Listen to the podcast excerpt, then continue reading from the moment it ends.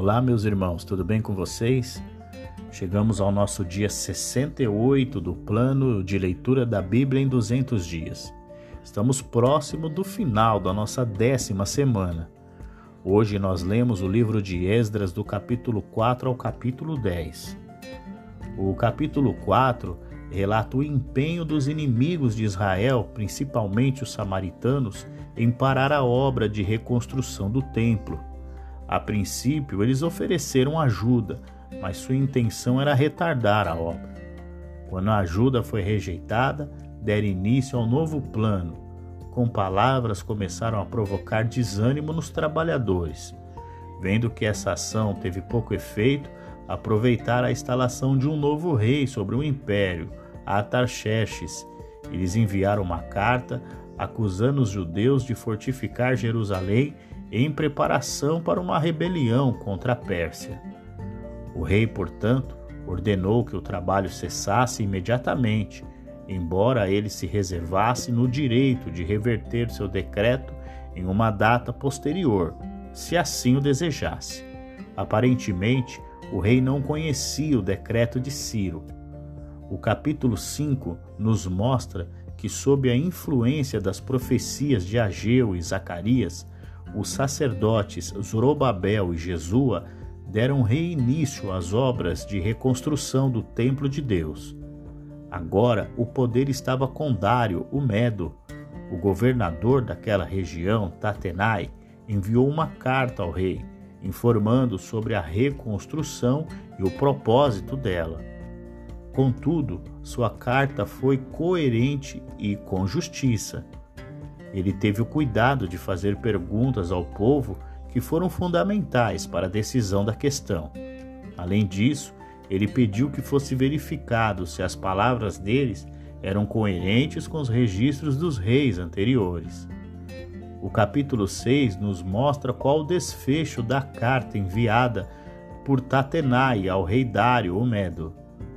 Como vimos em, no capítulo anterior, as obras de reconstrução foram reativadas sem a permissão do rei.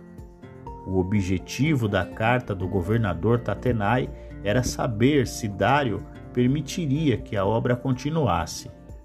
Após a leitura dos arquivos da Babilônia, Dário emite sua resposta oficial. Ela é completamente favorável à obra do templo. Assim, são mantidos os decretos de Ciro relacionados à obra, e Dário ainda amplia consideravelmente os benefícios aos judeus e à obra de reconstrução do templo. Com isso, a obra foi concluída no sexto ano do reinado de Dário, o Medo. Uma grande festa de dedicação foi feita com ofertas, holocaustos e louvores a Deus. O capítulo 6 encerra de maneira belíssima. Durante sete dias eles celebraram com alegria a festa dos pães sem fermentos, pois o Senhor os enchera de alegria ao mudar o coração do rei da Síria, levando-o a dar-lhes força para realizarem a obra de reconstrução do templo de Deus, o Deus de Israel. No capítulo 7, conhecemos mais de perto a história, o procedimento e a importância da vida de Esdras. Esdras era sacerdote e escriba. Ele tinha um conhecimento profundo da lei judaica e era muito respeitado nos círculos oficiais da Pérsia. Quando ele contou ao rei sobre o seu plano de ir a Jerusalém para reformar o povo judeu, o rei prontamente deu sua aprovação. Além disso, o rei deu a Esdras fundos dos tesouros reais para realizar o seu programa. Ele também deu a Esdras autoridade para nomear juízes, estabelecer tribunais e aplicar punições. Todo o arranjo fez com que Esdras louvasse a Deus e lhe deu mais confiança ao começar o seu trabalho. O capítulo 8 começa nos mostrando os preparativos de Esdras para retornar com os exilados a Jerusalém. Os líderes dos grupos familiares que retornaram sob o comando de Esdras são listados junto com o número de pessoas nos vários grupos. Surpreendentemente, nenhum levita estava entre eles. Então Esdras mandou buscar alguns especialmente. Os levitas eram essenciais, pois o serviço religioso era o principal objetivo do retorno de Esdras. A viagem a Jerusalém levaria a Esdras e seu grupo cerca de quatro meses. Durante esse tempo, eles estariam constantemente abertos a ataques de ladrões. No entanto, embora tivessem consigo grandes quantias de dinheiro e tesouros, Esdras recusou-se a pedir ao rei uma escolta de soldados armados. Ele considerou que fazer isso contradiria tudo o que havia dito ao rei a respeito da proteção que Deus daria a seu povo. Então eles jejuaram e oraram, confiando somente em Deus para a sua segurança. Esdras manteve um registro exato de todas as riquezas que estavam levando consigo. Quando a mesma quantia foi paga ao tesouro do templo no final da jornada, provou a todos que Deus havia respondido suas orações e lhes dado segurança durante a jornada. Os exilados que voltaram reconheceram a bondade de Deus, oferecendo sacrifícios. Depois disso, Esdras foi aos oficiais persas locais para apresentar os documentos que o autorizavam a assumir o controle da comunidade judaica.